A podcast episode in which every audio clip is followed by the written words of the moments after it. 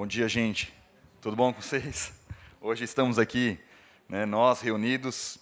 É, o nosso staff hoje está um pouco mais reduzido. Né?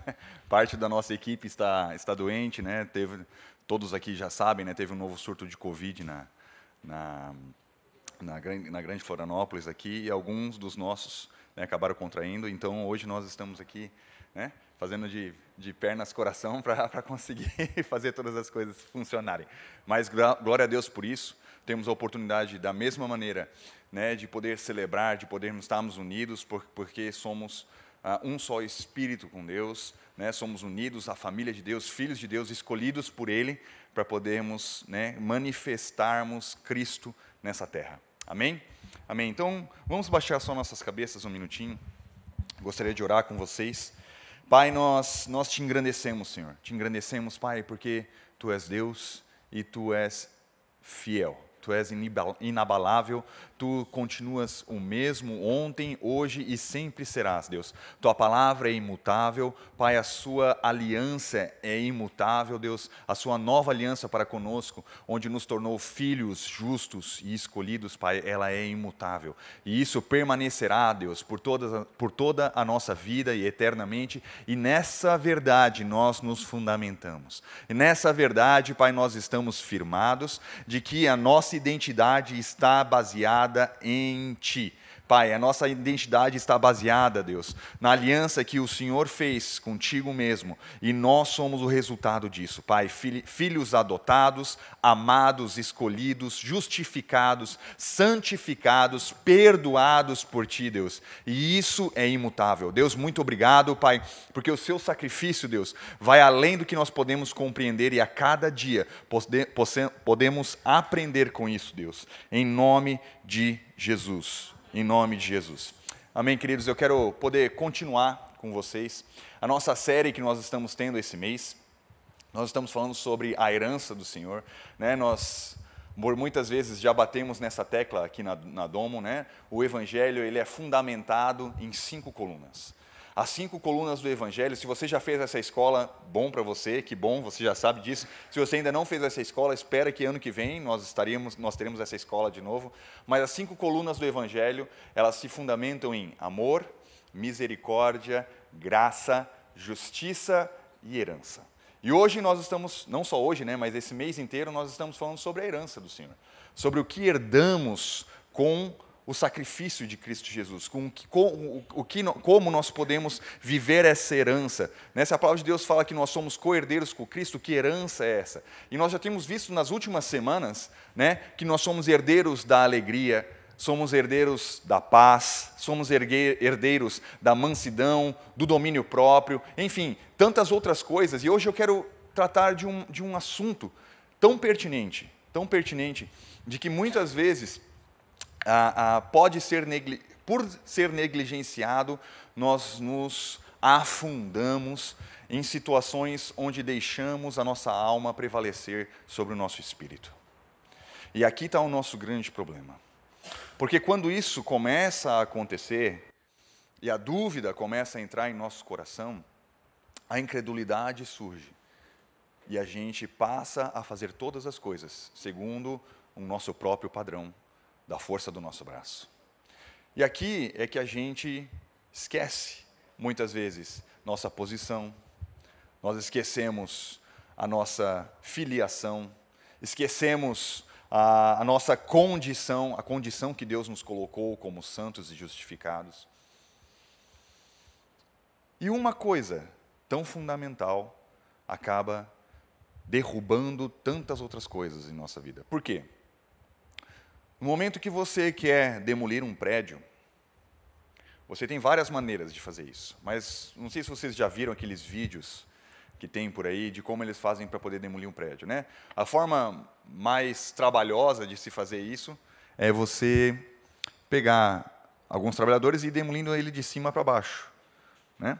Você vai demole o primeiro andar, depois o outro, depois o outro e vai e vai descendo. A forma mais eficiente de você demolir um prédio é você chamar engenheiros especialistas nisso e eles vão colocar aqueles detonadores nos principais pilares do prédio. Né? E esses pilares né, depois de explodidos, o prédio simplesmente colide. Né? Ele rui. Ele é, tem vários memes aí afora que prédios que caíram para o lado com cálculo errado, né? mas não, não vamos entrar nesse mérito. mas digamos que o prédio ele simplesmente rui completamente por alguns pilares terem sido quebrados. Se o evangelho é sustentado por esses cinco pilares, quando um desses pilares ele colide, ele rui em nossas vidas, você percebe que um depois do outro começa a decair. Essa edificação esse aperfeiçoamento que o amor tem feito em nossas vidas, ele rui por esquecermos de nos basear nesses pilares. As situações da nossa vida, por estarmos, não sermos desse mundo, mas por estarmos no mundo, por termos sido enviados por Deus a este mundo, sim, aflições elas passam, elas ocorrem, elas acontecem, e isso é normal para qualquer um aqui. Essa situação aqui né? Uma das coisas que, além de contribuir financeiramente, além de contribuir com mão de obra para essa família, eh, nós devemos contribuir também com orações. Para que Deus firme a mentalidade dessas pessoas de que elas são amadas independente disso, de que elas são prósperas independente disso. De, perdi tudo, Deus.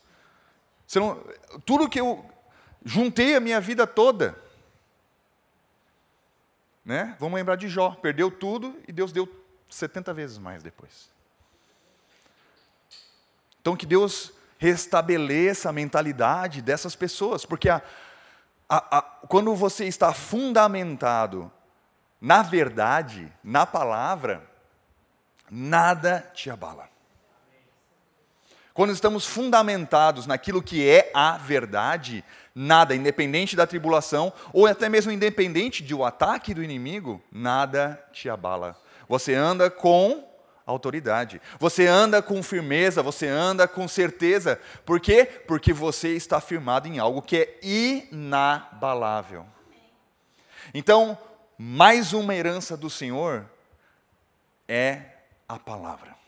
A palavra de Deus é a nossa herança.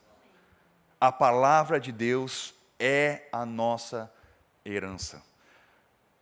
Existe uma parte, né, onde os fariseus estão conversando com Jesus e eles falam: Ah, você, né, é, vou jurar pelo. Né, Jesus fala com eles: Ah, vocês estão jurando pelo ouro que existe no santuário, mas aquele que fez o ouro não é maior do que o próprio ouro que existe no tabernáculo. Então, por isso que quando Deus jurou, ele não tinha por quem maior jurar senão por si mesmo. Então, Deus jurou por si mesmo a aliança. A aliança. Por quê? Porque a palavra dele, não existe algo maior do que a palavra dele.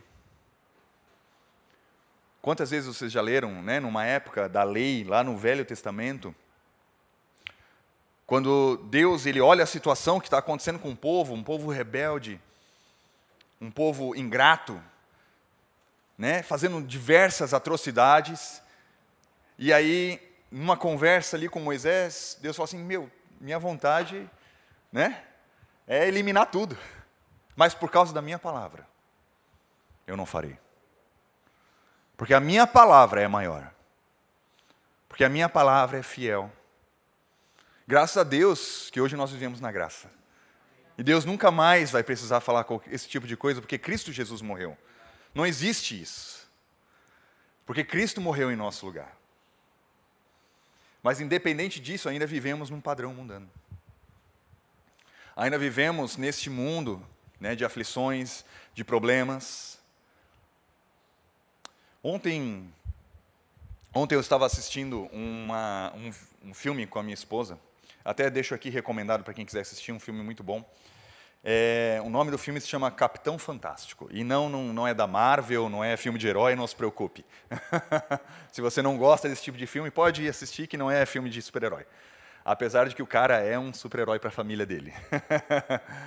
Mas é um, é um filme muito legal. Ele trata sobre uma família que decidiu sair da, da cidade, dos padrões da, dessa vida urbana que nós conhecemos, e eles decidiram morar no mato e criar os filhos. Eles tiveram sete, oito filhos, né? sem auxílio nenhum, nem parteira, eles mesmos faziam os partos, né?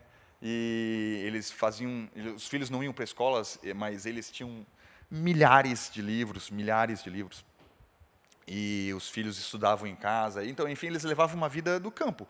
Eles cultivavam aquilo que eles comiam, né? A, a ideia de vida deles era era de que a, a pessoa precisa estar pronta a todos os momentos, tanto intelectualmente quanto fisicamente. Então, os filhos praticavam esportes todos os dias, de força, de cardio, enfim.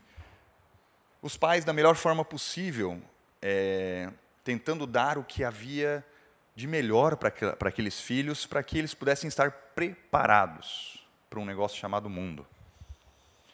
É, é, engraçado que no meio né, do, do, do, filme você é meio que confrontado, porque chega um momento onde a esposa dele falece, né, dando um spoiler aí, mas não se preocupe, isso acontece uns 30 segundos do início do filme. mas a esposa falece e ele decide ir até o funeral da esposa, né, o homem. Ela, obviamente, teve que ir até um hospital para poder se tratar, mas nesse meio tempo ela faleceu, ele foi até o funeral dela e o funeral acontecia na cidade e é muito engraçado quando ele se encontra com as pessoas da, da família dela. Né? Então ele se encontra, se não me engano, com a irmã dela, que, que era casada, tinha filhos. Né? E começa toda aquele, aquela discussão ética de você você está acabando com a vida dos teus filhos, deixando eles lá no mato, né? E tal, tal, tal. E, e aí ele, numa simples conversa assim, né? Chega assim, ah, então tá, vamos só fazer um negócio aqui e tal. Chama os filhos da moça, né? E pergunta para eles, ah, qual, qual que é a Constituição dos Estados Unidos? Aí o garoto lá de 12 anos de idade não sabia, ah, eu nem sei o que é isso. Aí o outro mais velho falou, ah, é alguma coisa que os policiais falam quando, quando prendem alguém. E aí depois ele chama a filha dele de 5 anos de idade, ela sabia falar a Constituição inteira, sabia dizer por que, que os Estados Unidos estavam naquela condição, o que, que era a liberdade de expressão e por que, que a China... Não... Enfim, uma garota de 5 anos dando uma, uma, praticamente uma palestra de mestrado ali devido ao conhecimento que ela, que ela tinha. E você tinha um contraste, um contraste onde mostrava né, é, dois extremos. O extremo do que a sociedade hoje faz com a humanidade e como alguém que se posicionou contra isso também vive um outro extremo onde os seus filhos não conseguiam socializar, não conseguiam ter uma vida social, é, não, não, não, não sabiam, não conheciam mais nada do mundo a não ser aquele pedacinho de mundo que eles tinham ali. Então você tinha dois extremos. Né? E não, independente disso, não estou falando nenhum, nem que um nem outro, nenhum nem o outro é certo, nem nada disso, mas o filme coloca a gente em xeque, é muito legal o filme. E por que eu estou falando tudo isso? Nós vivemos nesse padrão mundano. Mas isso não significa de que nos devemos submeter a esse padrão humano. Né? A tentativa desse pai de tentar retirá-lo, retirar os filhos pela força do seu próprio braço desse padrão urbano que ele via como demoníaco, o fez a viver um outro extremo de que também prejudicava os filhos deles, apesar de serem filhos prodígios, por terem sido criados de maneira fantástica. Mesmo assim, isso era um problema. E por que eu estou falando isso? Porque ao tentar não se adequar ao padrão humano, se a gente foge desse padrão humano pela nossa própria força, a gente acaba chegando num outro extremo onde não leva a qualquer, qualquer lugar. A única forma de não estarmos sujeitos ao padrão humano é estarmos fundamentados nessa herança que se chama Palavra de Deus estarmos fundamentados nisso. Eu quero contar uma outra história para vocês, antes de a gente entrar propriamente dita na palavra. Quantos aqui conhecem a história de Peter Pan? Né? Ou já viram o filme, ou, ou leram a história, né? Mas algumas pessoas aqui não conhecem, mais ou menos. Eu vou só dar um pequeno resumo. Tá? Eu não sou um exímio conhecedor, né? Não sou de histórias é, infantis, eu conheço algumas, né? algumas tocam muito meu coração, mas essa em si, eu, eu não. Eu, eu lembro que quando saiu a vou denunciar minha, minha idade aqui, né? Mas quando saiu o VHS do Peter Pan, eu não tinha o VHS do Peter Pan, eu tinha do 101 Dálmatas, assistia todo dia. mas do Peter Pan eu não tinha. Então eu, eu, eu, eu sabia que ele existia, mas pouco, tinha, pouco me importava com a história. E esses dias eu ouvi a história dele e algumas coisas me chamaram a atenção. E na história do Peter Pan, ele é um, um garoto que ele vive numa, numa terra chamada Neverland, ou Terra do Nunca. Né? E nessas andanças dele, ele estava voando tal, e encontrou uma menina que estava contando histórias para os seus irmãos ali dentro do quarto. É, ó, esse, é, esse é o problema de você ter um microfone aqui, né? Você acaba se habituando a ter ele aqui, e aí você esquece de botar o microfone na boca. Mas ele tava, ele viu essa menina, essa menina chamada Wendy, e ele meio que se apaixona por essa menina.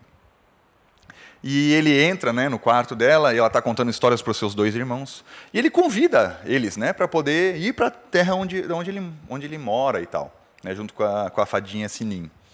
E ele bota lá o pó de pirlim-pim-pim neles lá e eles saem voando e eles acham aquilo maravilhoso e tal, e eles vão para essa terra do nunca. Enfim, inúmeras aventuras né, que aconteceram lá. E era uma terra. O mais engraçado é que nesse lugar onde o Peter Pan morava, era uma terra onde as crianças, quando estavam lá, elas não cresciam. Elas não cresciam, elas não viravam adultos. Né? A única pessoa que estava lá como adulto era o Capitão Gancho. Né? O Capitão Gancho tentando raptar essas crianças, tentando, tentando sequestrar essas crianças. Né? E, e indas e vindas, né? lutas ali com o Capitão Gancho e tal. E Peter Pan salva o dia e tudo mais. E no final das contas, né? Peter Pan e o Andy não ficam juntos. Peter Pan não consegue abandonar a Neverland. Né? E o Andy volta para a casa dela. E ela, o filme acaba lá com ela olhando para o céu, imaginando Peter Pan, né? que sempre lembre dela e tudo mais. Enfim. Né? Se eu errei um pouco da história, né? não, me perdoem, mas é mais ou menos isso. Né? E o que me chama a atenção né, a respeito dessa história é o fato das crianças nunca crescerem. Por quê? Quando nós estamos falando a respeito da palavra de Deus, é, amadurecer requer alguns sacrifícios. Peter Pan, ele não estava disposto a sacrificar a sua infância em prol de viver uma vida de adulto com uma mulher ele não estava disposto a sacrificar brincadeiras, infantilidade, para se tornar um homem e assumir, quem sabe, um posto de marido, um posto de pai. E ele perdeu uma oportunidade de estar com uma mulher que amava ele. E quando nós pensamos que a palavra de Deus é nossa herança, existem, eu quero tratar três pontos com vocês hoje, a respeito da herança na palavra. Existem três formas de nós podemos usufruir, que nós podemos usufruir a palavra de Deus como sendo nossa herança, que se correlacionam com a nossa maturidade em Deus.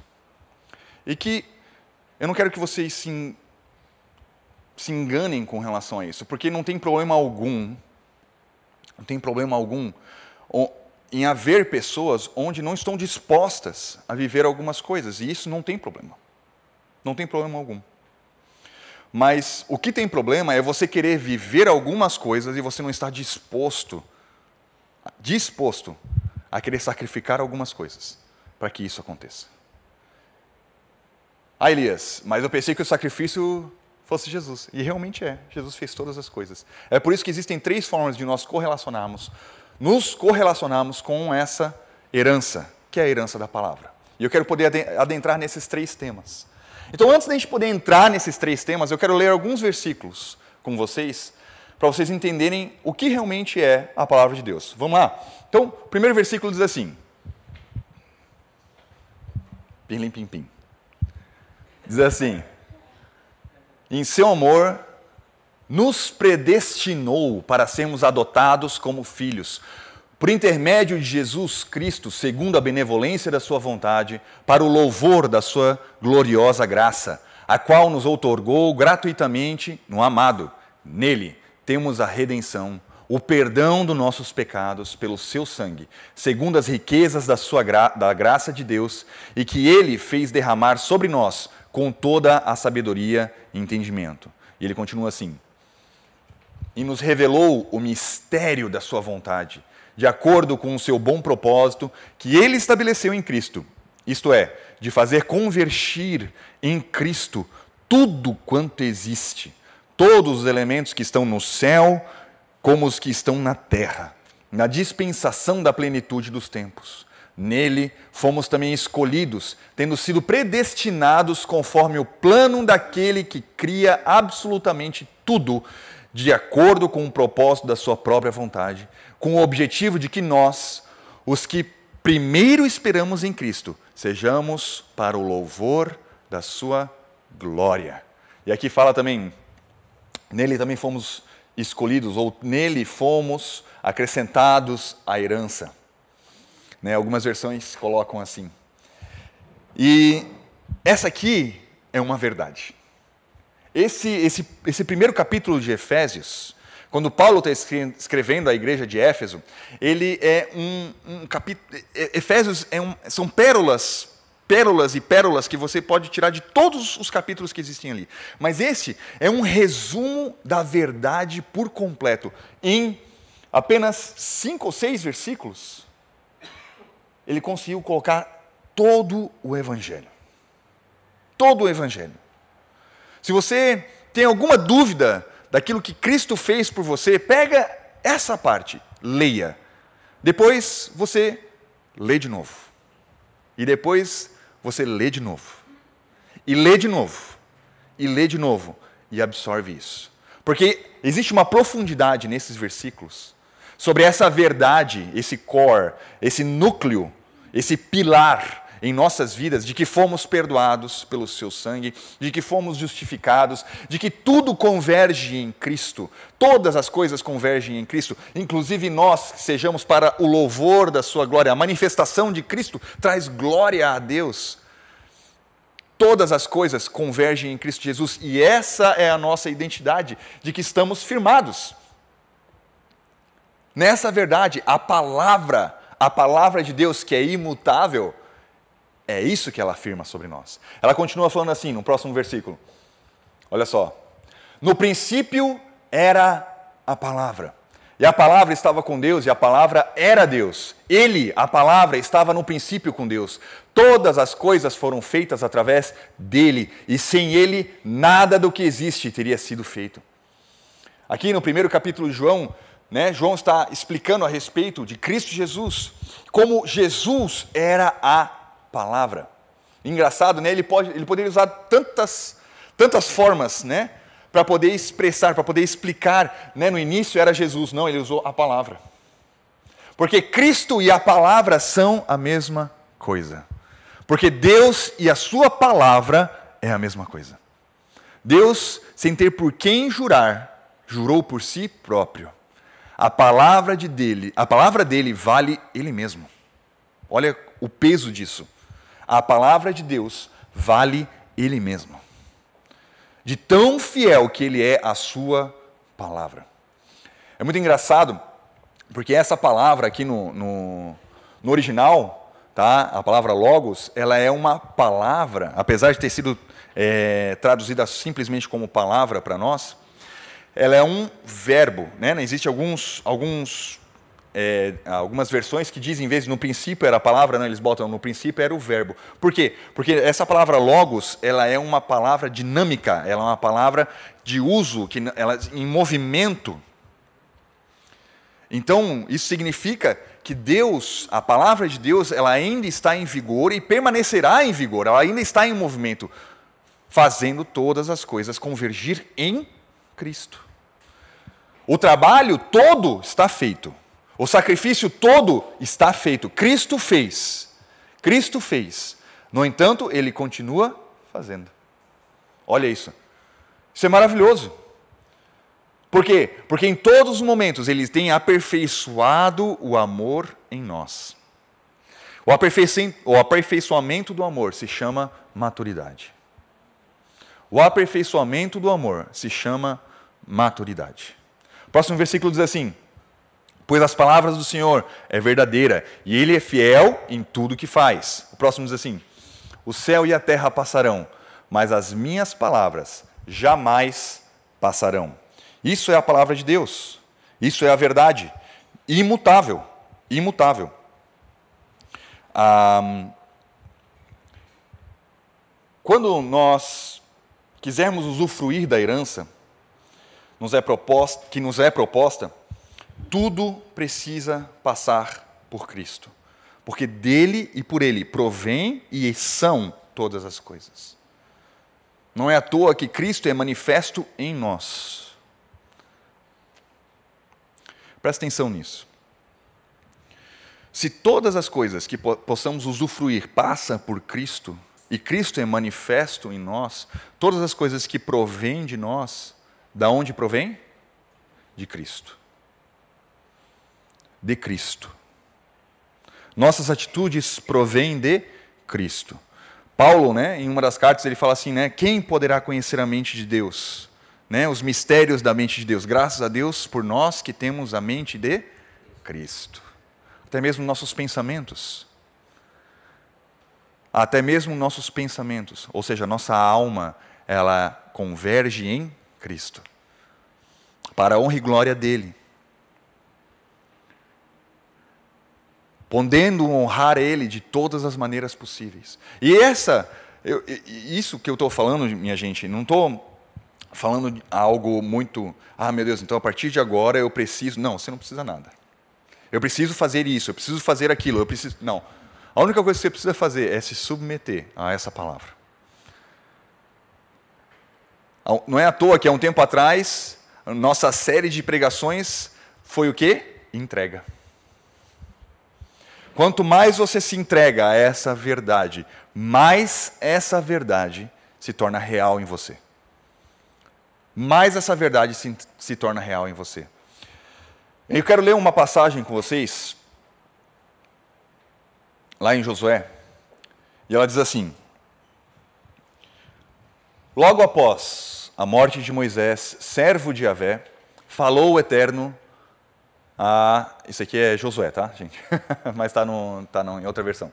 Josué, filho de Num, ah, está ali a tradução, ó. Josué, filho de Num, ministro de Moisés, e ordenou-lhe: Moisés, meu servo, morreu.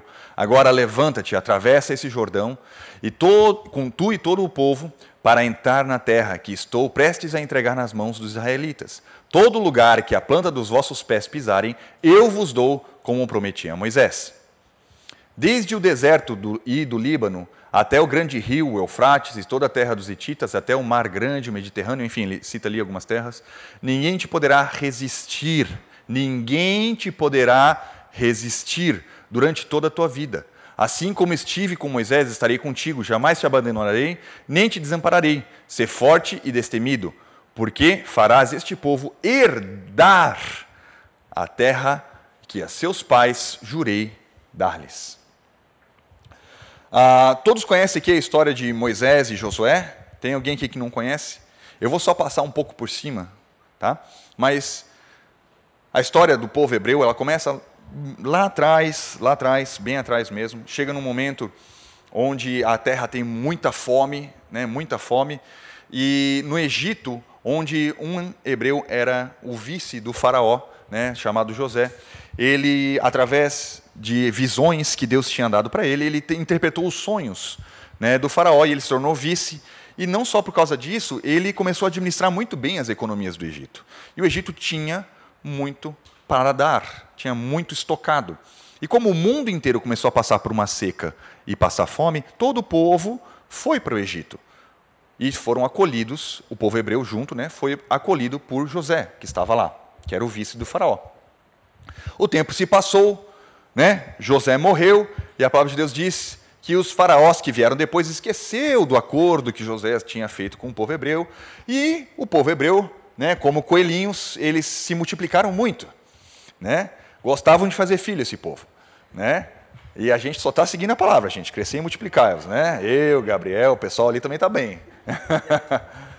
e aí o povo, povo cresceu e o faraó viu isso como uma ameaça para o seu reino e ele começou a escravizar essas pessoas para ter trabalhos árduos. Nesse meio tempo, depois de 400 anos de escravidão, né, surge um homem chamado Moisés, tem toda a história ali dele, mas ele também era hebreu, morava na casa de Faraó. Deus escolheu ele para poder libertar esse povo de toda essa escravidão. E eles saíram do Egito, né, depois de grandes milagres, permaneceram no deserto, tentando atravessar o deserto para chegar nessa terra que eles haveriam de herdar. Né, uma caminhada que duraria no máximo ali com aquela quantidade de pessoas um mês e meio, dois meses, no máximo. Tá? É, eles demoraram 40 anos para poder fazer. Né?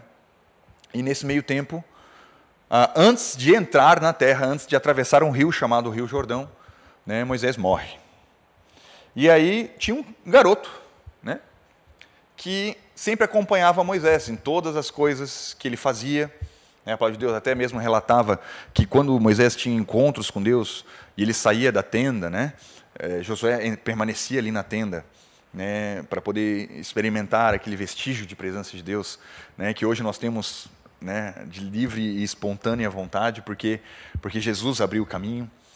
E, e aí esse, esse menino José, Josué foi chamado por Deus para ser o sucessor né, de Moisés. E esse aqui é o momento onde Deus está falando com ele. Moisés morreu. E agora vocês vão entrar na terra prometida. E a primeira coisa, a primeira coisa que nós precisamos saber a respeito disso é de que Moisés morreu.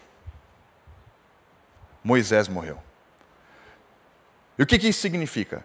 Se tu for ler o Novo Testamento, todas as vezes que a palavra de Deus ela está se retratando a respeito da lei, ela fala a respeito de Moisés. Porque foi Moisés quem trouxe a lei.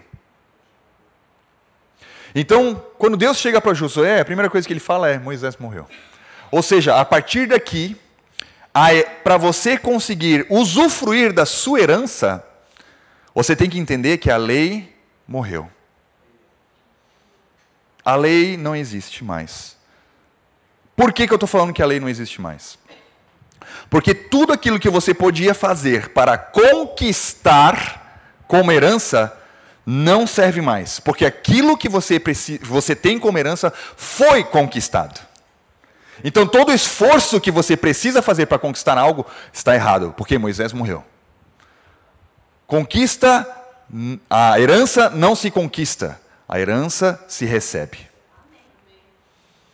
A palavra de Deus não é conquista nossa, mas ela é ela nos é recebida, nós recebemos ela, nós abrigamos ela, nós geramos ela dentro de nós.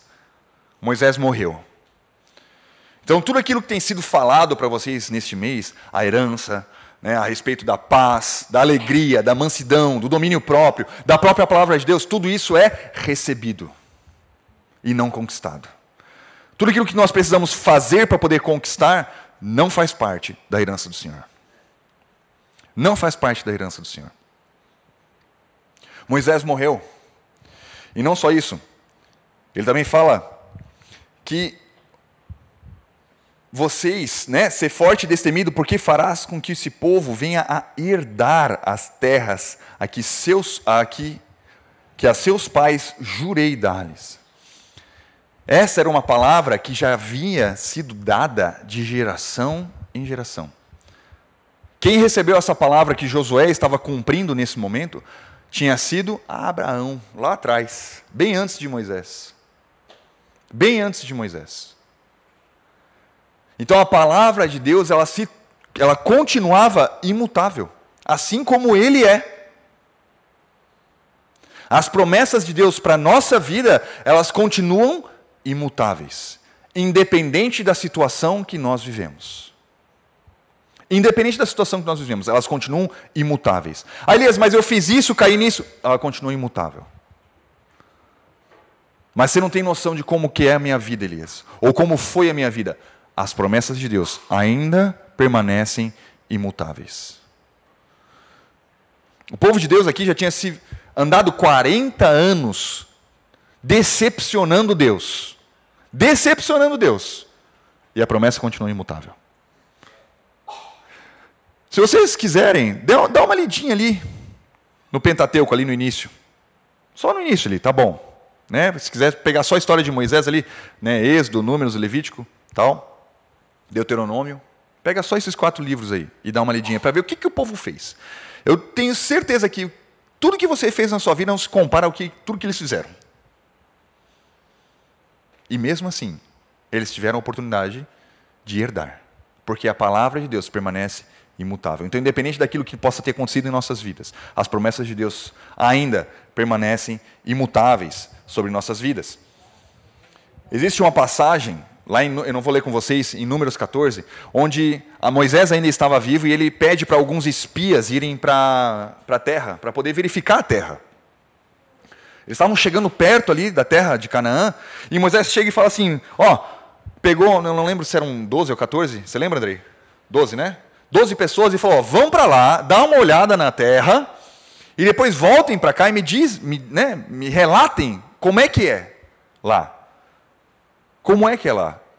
E essas pessoas vão, eles passam um tempo, né, rodam toda a terra, e esses 12 voltam. E 10 deles, 10 deles, né, falam: Meu Deus do céu, tem gigantes, tem isso, tem aquilo, nós somos gafanhotos, vamos ser esmagados por eles. E desses doze, dois se posicionaram. Dois falaram que era Josué e Caleb. Eles falaram que não, o Senhor nos prometeu essa terra, nós iremos para lá e comeremos eles como pão. É isso que eles falam. Mas eles falavam isso em, baseado em quê? No tamanho dos gigantes que eles viram? Não, aqueles lá eu consigo pegar. Não, baseado na palavra que Deus havia dado para eles. Né? Quantas vezes já escutamos a história de Davi e Golias? Né? Você pode vir com lanças, né? Mas eu irei em nome do Senhor, que já me entregou a vitória. A palavra de Deus, ela se torna um peso muito maior, independente da circunstância. E olha só que engraçado. Sabe qual que é o mais engraçado nessa história? É que o povo foi para foi lá ser espia, eles foram lá para a terra, e aí eles pegaram um cacho de uva, um cacho de uva. E para poder carregar esse cacho de uva, eles tiveram que atravessar um pedaço de madeira e duas pessoas tiveram que carregar nos ombros o cacho de uva. De tão grande que era o cacho. É? De tão eles não, uma pessoa não conseguia.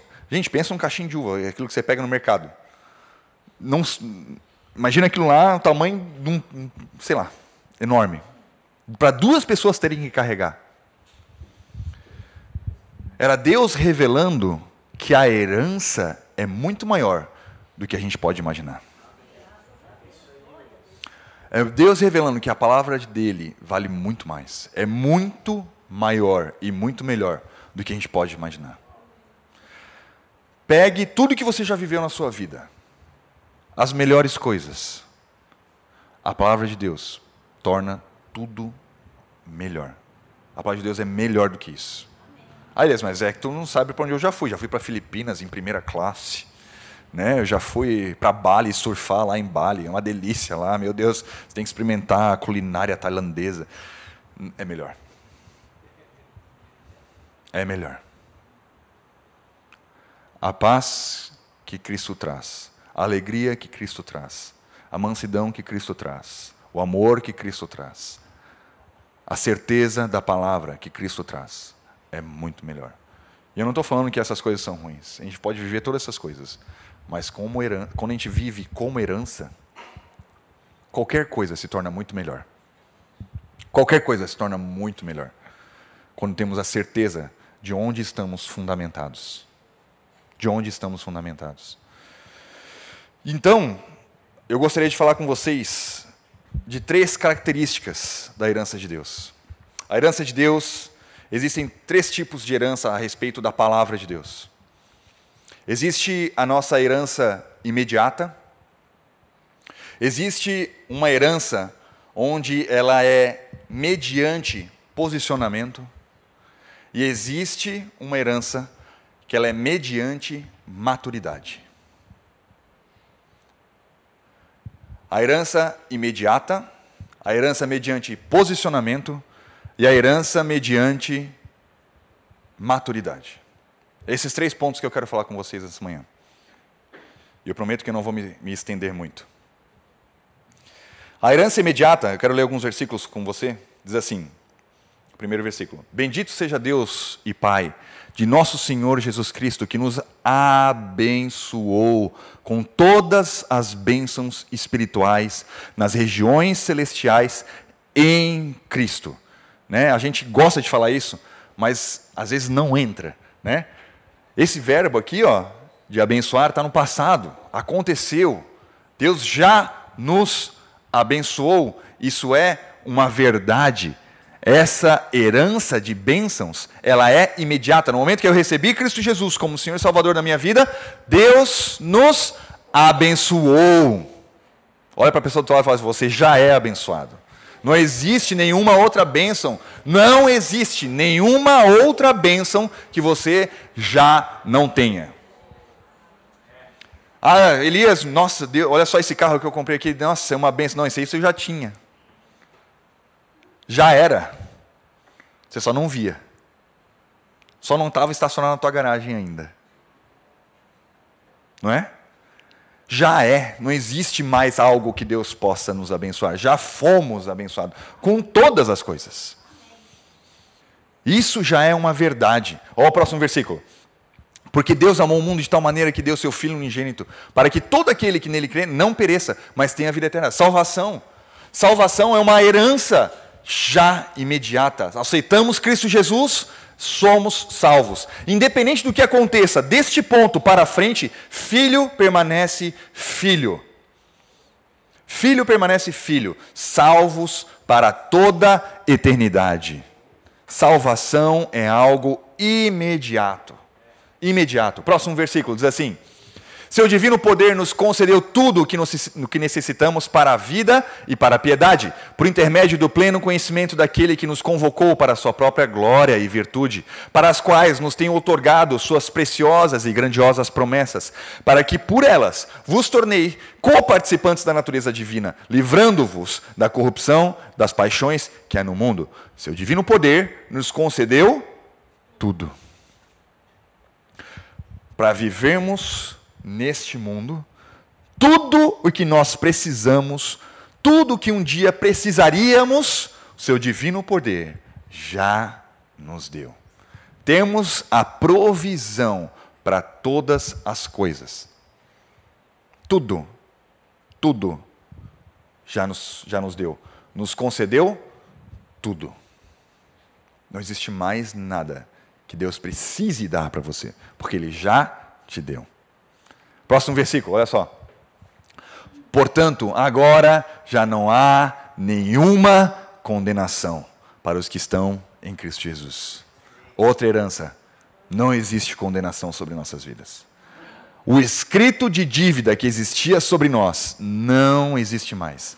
Herança imediata. Próximo versículo.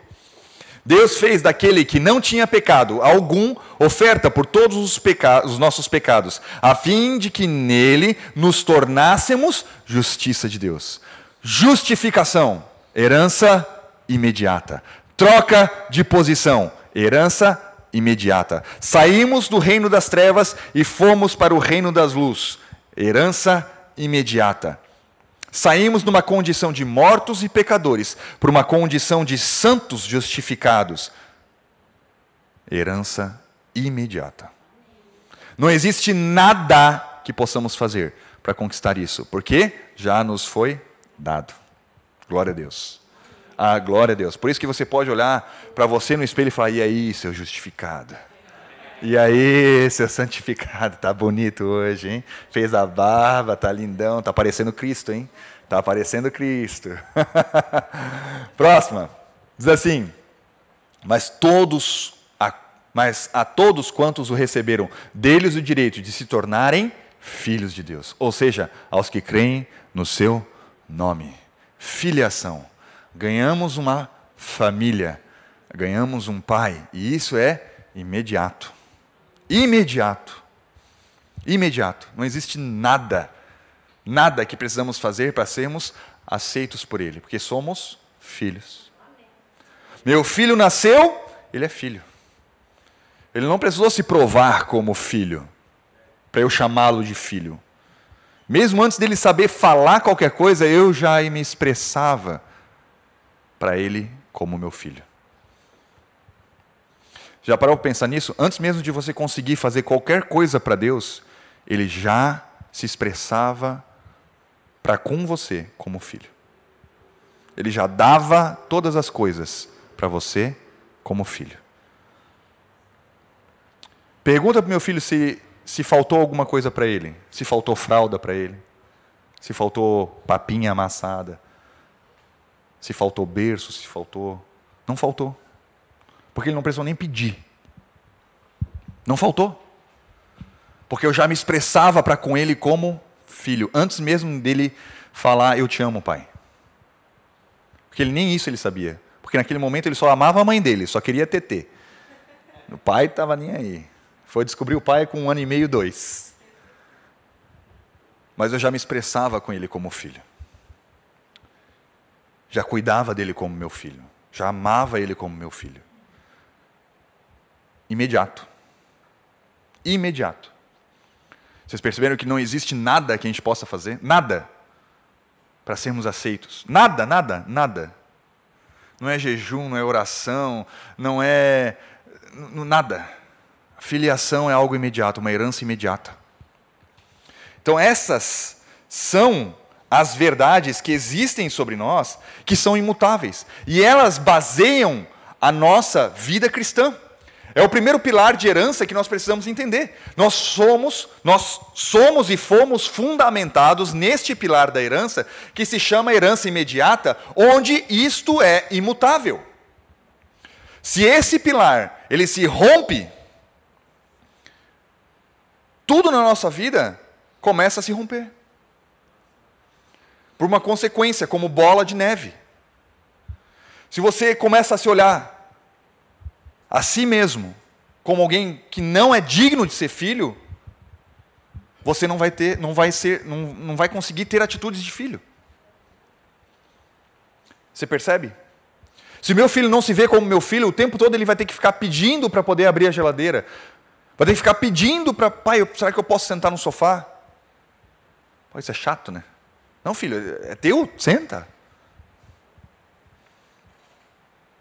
Até um momento que ele vai falar, pai, desculpa, não, é, pai não, né, senhor Elias, eu não consigo ficar aqui dentro de casa porque não me vejo como filho, eu vou ter que sair.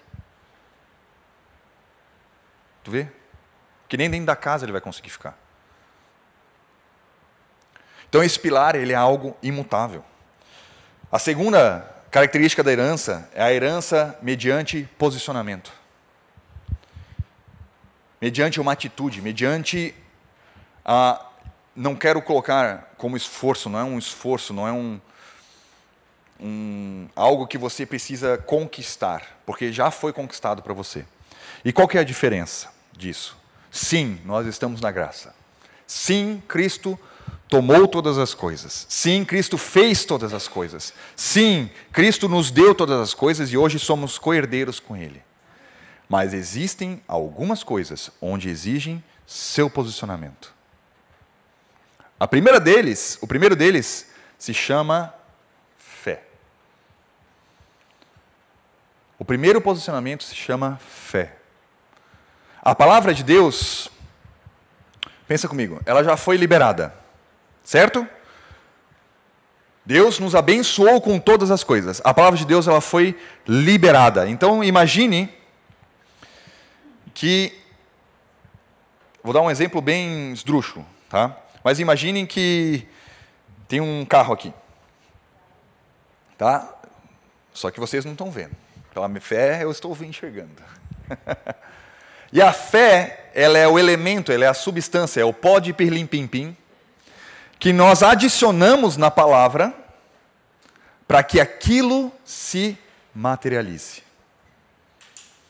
A fé é a substância que torna real as coisas que já foram nos liberadas. Quer ver o segundo ponto, mediante posicionamento? Às vezes, às vezes acontece isso lá em casa. Né? Quem tem filho vai saber. Mas é, meu filho chega e fala assim: Pai, posso andar de bicicleta? Fala, vai filho, vai, vai andar de bicicleta.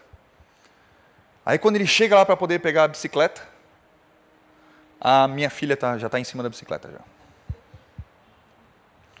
E aí ele tem duas, ele tem duas opções. Ele pode simplesmente falar, ô pai, olha só, a Chloe está na bicicleta, ela não está deixando eu subir na bicicleta.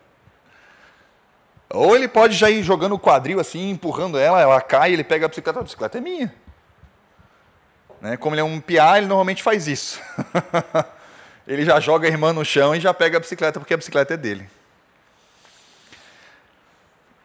Às vezes, existem outras pessoas usufruindo daquilo que é nosso. E exigem um posicionamento nosso, para que aquilo volte a ser seu. Às vezes, Satanás está tomando um lugar porque ele veio para roubar, matar e destruir. E ele está roubando o seu lugar daquilo que Deus já tinha havia liberado para você. E é cabe a nós chegar e falar, ó, meu querido, vaza. Só vaza porque isso aqui é meu. Assim como a cidade de Florianópolis. A cidade de Florianópolis é do Senhor Jesus. Ele já deu, ele já conquistou isso por nós. Cabe a nós a desovar, a limpar os ratos. E muitas vezes eu não entendia isso, porque eu falava, tá, mas como que pela graça tal? Mas existe sim um posicionamento em Deus. Existe sim um posicionamento nele. De nos firmarmos naquilo que ele disse. De nos firmarmos naquilo que a palavra de Deus nos revela. Existe um posicionamento. Quer ver um outro exemplo? É doença. Eu sei que é um, é um tema, às vezes, um pouco sensível, mas as doenças, às vezes, exigem, demandam de nós fé. Ah, Elias, mas eu passei por um quadro de doença e eu passei do início ao fim e Deus não me curou. Isso não, não abalou aquilo que é a verdade. E isso também não demonstra que você tenha pouca fé. Eu sei, por isso que eu estou falando que a doença às vezes é um quadro sensível de nós falarmos. Existem muitas variáveis, mas nunca deixarei de crer. Nunca deixarei de crer. Se pelas suas pisaduras nós fomos curados, pelas pisaduras dele, eu sou são, eu sou perfeito em Deus. Ah, mas vai ter que tomar remédio, Elias. Eu tomo remédio com fé. Porque a fé que que, que fez o. que Deus deu o entendimento para o médico também fazer aquele negócio lá, para eu tomar. Não vou deixar. Entendeu? Isso não é incredulidade, mas vou estar sempre crendo de que eu sou cuidado e guardado. Fui restaurado. Entendeu? Até o dia em que receberei meu novo corpo glorificado, que é mais marombado do que, do que eu já estou. Brincando. Brincadeira. E a nossa última, herança imediata. A, herança imediata não, a herança mediante maturidade. Essa aqui é muito legal. Eu quero poder ler mais um versículo com vocês. Eu acho que eu não li aquele. Ah, desculpa, o de antes, eu não li o de antes, né? A herança mediante posicionamento diz assim, ó: Yahvé orientou Moisés: Vai, sobe deste lugar, tu e o povo que tiraste do Egito, e ide para a terra que prometi com o juramento a Abraão, Isaque e Jacó, afirmando: Eu darei a tua descendência. Moisés teve que ir. Ele teve que ir para lá. Se ele não to tomasse um posicionamento ali no Mar Vermelho, teria todo mundo morto. Ele teve que passar o deserto. Estou falando que a gente vai ter que passar o deserto, estou falando que a gente tem que tomar um posicionamento. E entendam que o deserto é simplesmente um mundo.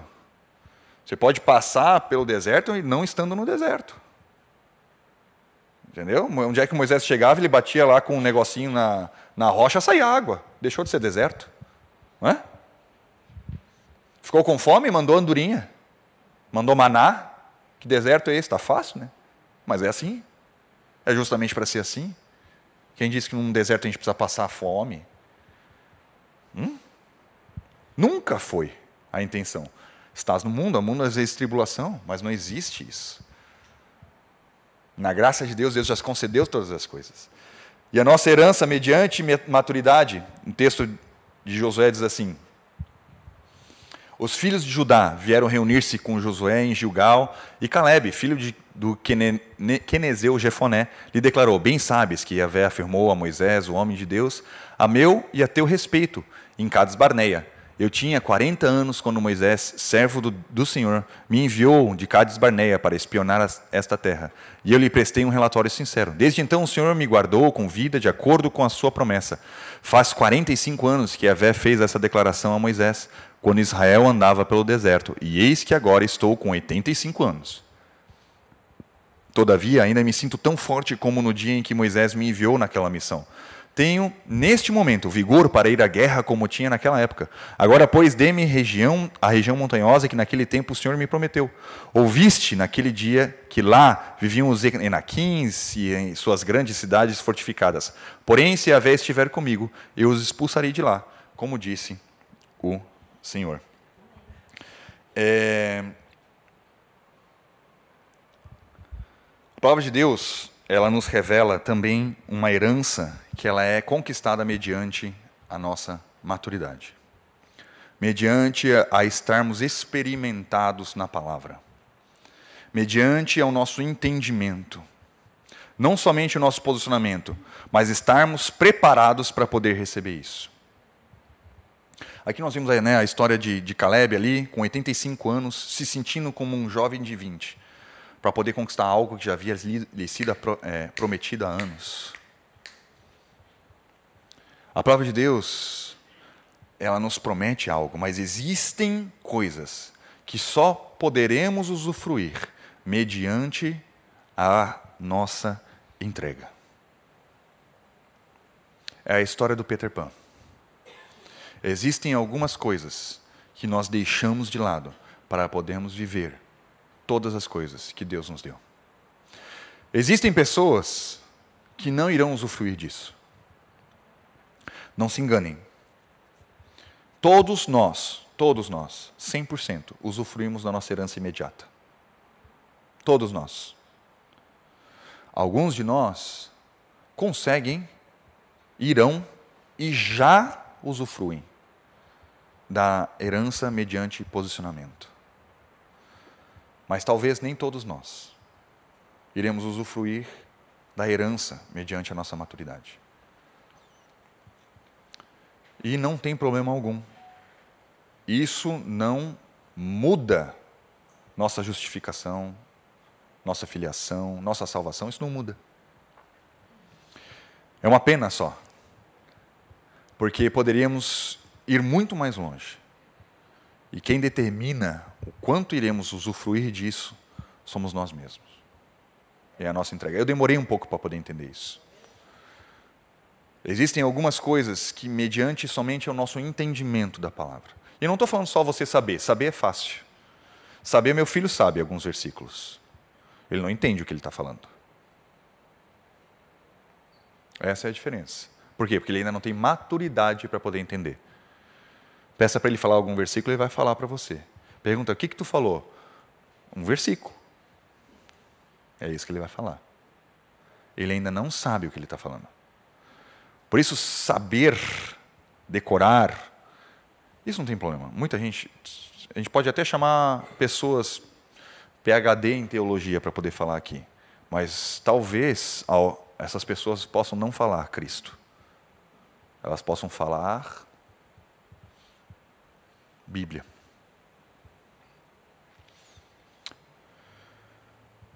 Eu estou pegando isso para mim também.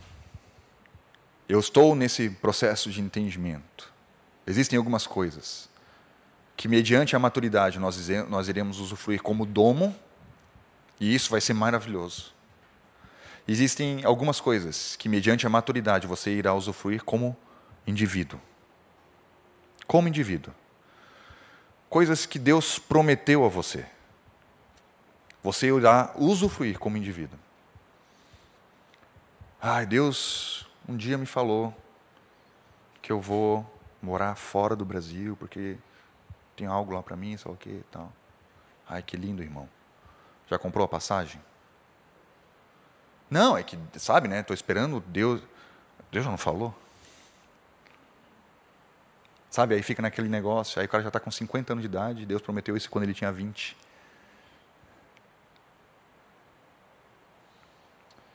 É você crer, é você crer que aquilo que foi falado, é você ter a certeza que aquilo que foi falado irá se concretizar. Você sabe o que é uma pessoa madura? Uma pessoa madura, e aqui eu vou citar uma frase do Pio, né? O Pio é fantástico, né? Eu fiz um, um curso com ele, mas ele diz que que uma pessoa madura é uma pessoa que é experimentada na justiça. É uma pessoa que é experimentada na justiça. Então, uma pessoa experimentada na justiça é uma pessoa que sabe quem ela é, é uma pessoa que sabe aonde ela está e sabe o que ela tem que fazer.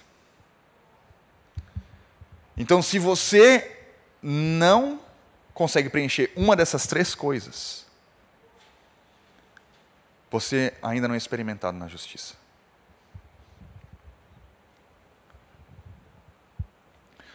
Quer um exemplo?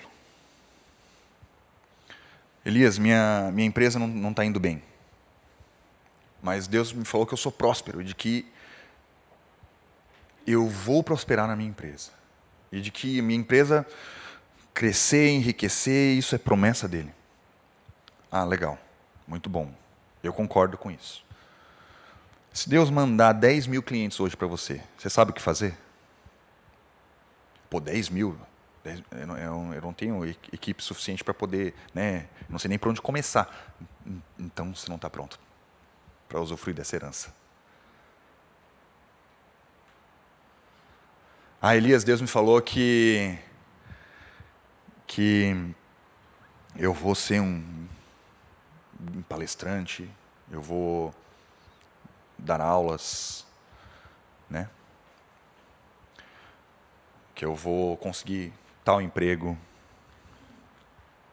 Então tá, se tu vai conseguir esse emprego, né, esse emprego tão maravilhoso, tal. Se o Bill Gates ligar para ti hoje, porque alguém te indicou, tu sabe falar inglês? Ah, ah, ah, ah não, é, calma, né, calma, assim também não, né? Ué, mas não é esse emprego que você quer?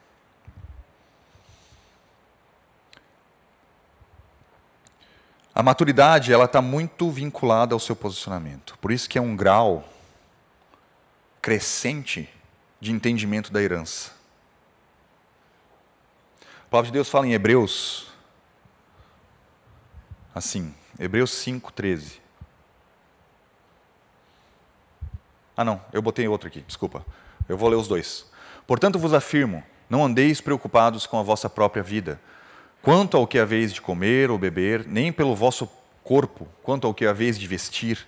Não é a vida mais do que o alimento, e o corpo mais do que as roupas? Contemplai as aves do céu, não semeiam, não colhem, nem armazenam em celeiros, contudo o vosso Pai Celestial a sustenta.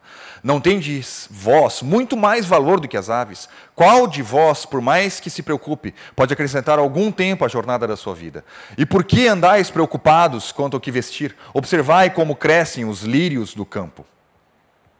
Eles não trabalham nem tecem. Eu, contudo, vos asseguro que nem Salomão, em todo o seu esplendor e de sua glória, vestiu-se como um deles. Então, se Deus veste assim a erva do campo, que hoje existe e amanhã é lançada ao fogo, quanto mais a vós outros, homens de pequena fé. Portanto, não vos preocupeis dizendo que iremos comer, que iremos beber, ou ainda como que nos vestiremos, pois são os pagãos que tratam de obter tudo isso. Mas vosso Pai Celestial sabe que necessitais de todas essas coisas. Buscai assim em primeiro lugar o reino de Deus e a sua justiça.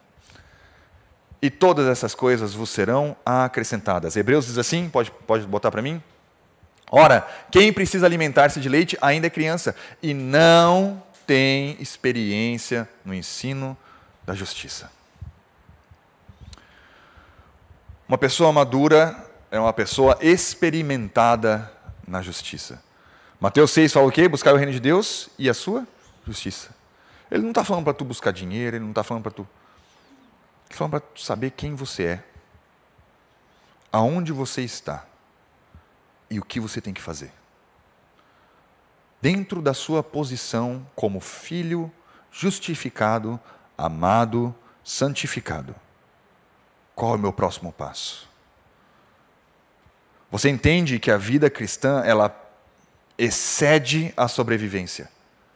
Somente viver é medíocre. Mediocridade. Pensa para Cristo. Quando ele inicia o seu ministério, com 30 anos de idade, ele sabe que dali a três anos vai findar tudo. Cada atitude dele, cada palavra que ele emite é intencional. Cada coisa que ele faz é intencional. Não adianta nós vivermos sonhos e promessas que um, ah, um dia Deus vai fazer isso na minha vida. Eu creio também que Deus irá fazer. Quais são os seus passos? Como que você cresce para você poder usufruir e não é receber, quer dizer, desculpa, não é conquistar a sua herança, mas é como que você cresce para você poder receber a sua herança. Meu filho só. É aquela velha história. Meu filho só vai poder dirigir o meu carro quando ele tiver 18. E quanto que nós estamos postergando a nossa herança por vivermos Peter Pan? Por vivermos em Neverland, na Terra Nunca.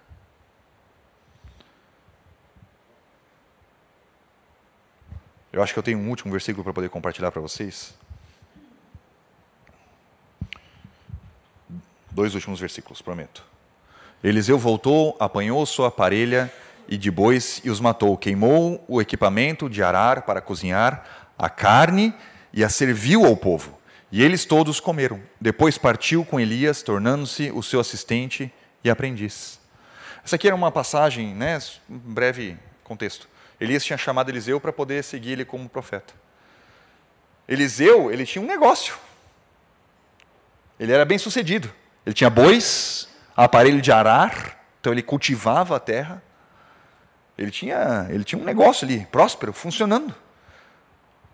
Quando ele viu a herança dele chegando, aquilo que Deus tinha prometido, aquilo que ele sabia o significado daquilo que Elias tinha feito com ele, ele voltou e ele queimou todas as coisas. Fez um churrasquinho do boi.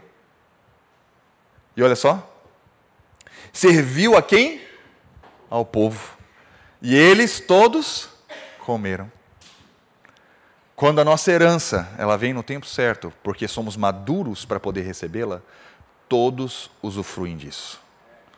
Todos que estão ao nosso redor podem aproveitar dessa herança. Porque ela não veio para ser algo individual, mas ela veio para ser compartilhada. Por isso que Cristo também compartilhou a herança dele. Ele que fez o sacrifício e ele que receberia. Mas o que, que ele fez? Compartilhou. Por isso que nós somos coerdeiros. A nossa herança. A... Gente, eu não estou colocando mérito, tá? Entendam isso. Não é mérito, não é meritocracia, não é esforço, mas é entendimento. É crescimento na palavra, crescimento em relacionamento com Deus, em crescimento na nossa entrega para com essa verdade do Evangelho. E a partir do momento que nós recebemos isso, todos usufruem. Todos usufruem.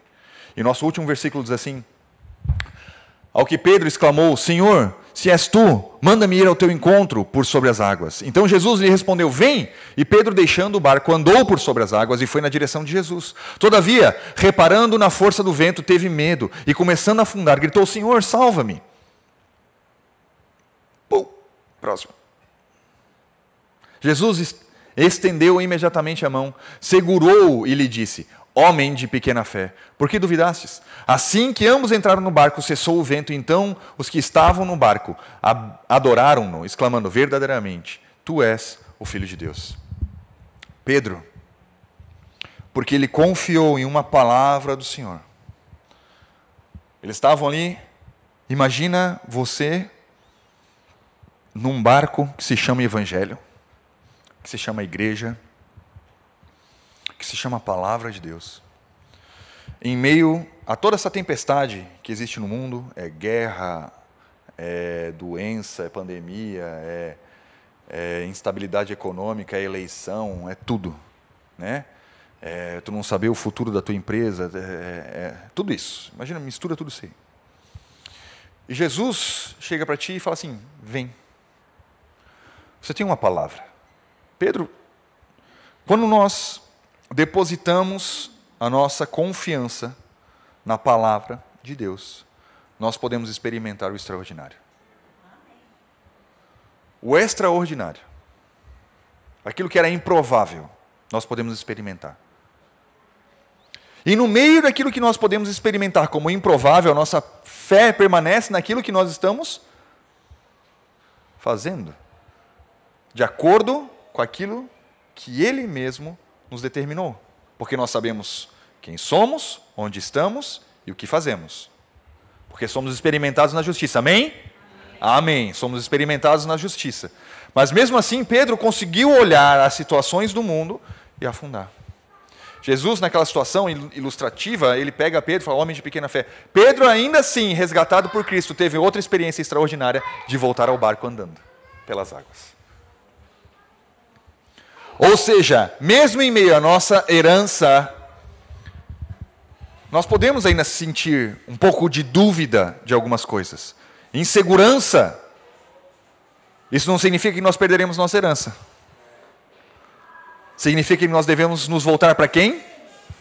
Para Cristo Jesus, que nos levanta e fala: Vamos andar de novo. Você já saiu do barco. Você já saiu do barco. Vamos continuar andando aqui. Você já estava aqui, por que voltar?